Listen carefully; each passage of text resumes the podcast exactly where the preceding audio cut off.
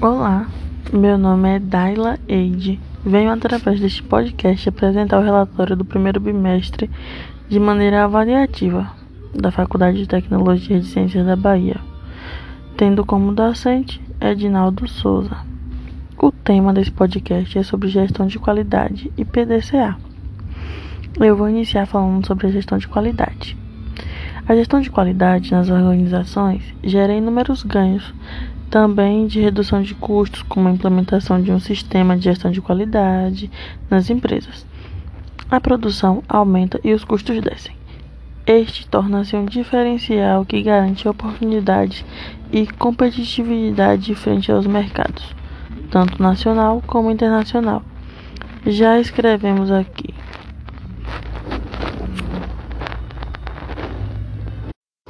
Eu vou falar um pouco sobre a gestão de qualidade total e seus principais conceitos. Também sobre os ganhos da implementação de um CGQ, Sistema de Gestão de Qualidade, em sua empresa e tudo isso. A gestão de qualidade total, também conhecida como a sigla TQM, consiste numa estratégia de administração. O método é focado no processo de criação de consciência da qualidade em todos os processos organizacionais, assim como nas pessoas envolvidas nesses processos. Em outras palavras, a gestão de qualidade total pode ser definida como sendo qualquer atividade coordenada para dirigir e controlar uma organização no sentido de possibilitar a melhoria de seus produtos ou serviços. Essas ações é, têm como objetivo garantir a completa satisfação das necessidades e expectativas dos clientes em relação ao que está sendo oferecido. Dessa maneira, a gestão de qualidade não precisa necessariamente implicar na adoção de alguma certificação, embora este seja o meio mais comum e mais difundido de garantir a qualidade nas empresas. Algo bacana de prestarmos atenção é no termo total. No final da expressão, ele foi adotado exatamente para deixar claro que o objetivo da gestão de qualidade total é garantir a qualidade em todas as partes envolvidas nos processos incluindo distribuidores, revendedores, fornecedores e demais parceiros dos negócios. É, a gestão de qualidade ela tem tudo a ver com o PDCA. Por isso, o que você, o que você acha que é o PDCA? E agora eu vou te explicar. O PDCA é uma ferramenta, nada mais nada menos que uma ferramenta de qualidade. Como assim? É, é uma ferramenta que é utilizada no controle dos processos que tem como foco a solução de problemas, sua aplicação é, na solução de problemas. Sua aplicação consiste em quatro fases, que é o planejar, é, fazer, checar e o agir. Eu vou te explicar um pouco mais. É, planejar é a seleção de um processo, atividade ou máquina que necessite de melhoria e elaboração de medidas claras e executáveis sempre voltadas para a obtenção dos resultados esperados. O fazer é a implementação do plano elaborado e acompanhamento de seu progresso, né?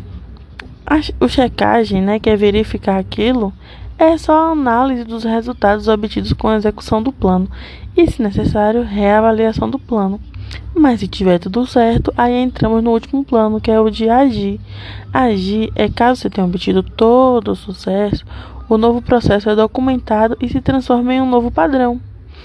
É como se fosse, vou te dar, eu vou dar um exemplo para facilitar. É como se fosse o Burger King, o McDonald's ou o Bob's. Quando eles, eles fizeram toda a análise que o processo é, do processo e viram que daquele modo sa sairia o lanche mais rápido e melhor bem feito, então eles decidiram padronizar o processo para isso o lanche sair toda vez quentinho e com o mesmo gosto. Porque imagine você abrir uma cerveja ou um lanche do McDonald's e experimentar o gosto de um ser diferente do outro que você comprou da outra vez. Seria muito ruim, seria o dinheiro em vão. Então, fazendo isso, cria uma padronização e tudo que você compre naquela empresa ou daquela organização terá o mesmo gosto ou o mesmo serviço ou o mesmo produto, é manter a qualidade padronizada. Isso que o PDCA ajuda. Lembrando, sempre que, que um problema é identificado e solucionado, o sistema produtivo passa para um patamar superior de qualidade pois os problemas são, na verdade, oportunidades para melhorar os processos. Assim, o ciclo PDCA também pode ser usado para induzir melhorias, ou seja, melhorar as diretrizes de controle. Nesse caso, na etapa inicial, planeja-se uma meta a ser alcançada e um plano de ação para atingi-la. A ação é executada segundo a nova diretriz e é feita a verificação da efetividade, ou seja, se a meta foi alcançada e se os objetivos foram alcançados, esta nova sistemática de ação é, é padronizada. Em caso de não, de não atendimento da meta, volta-se à etapa inicial e um novo método deve ser planejado, um novo plano de ação deve ser elaborado.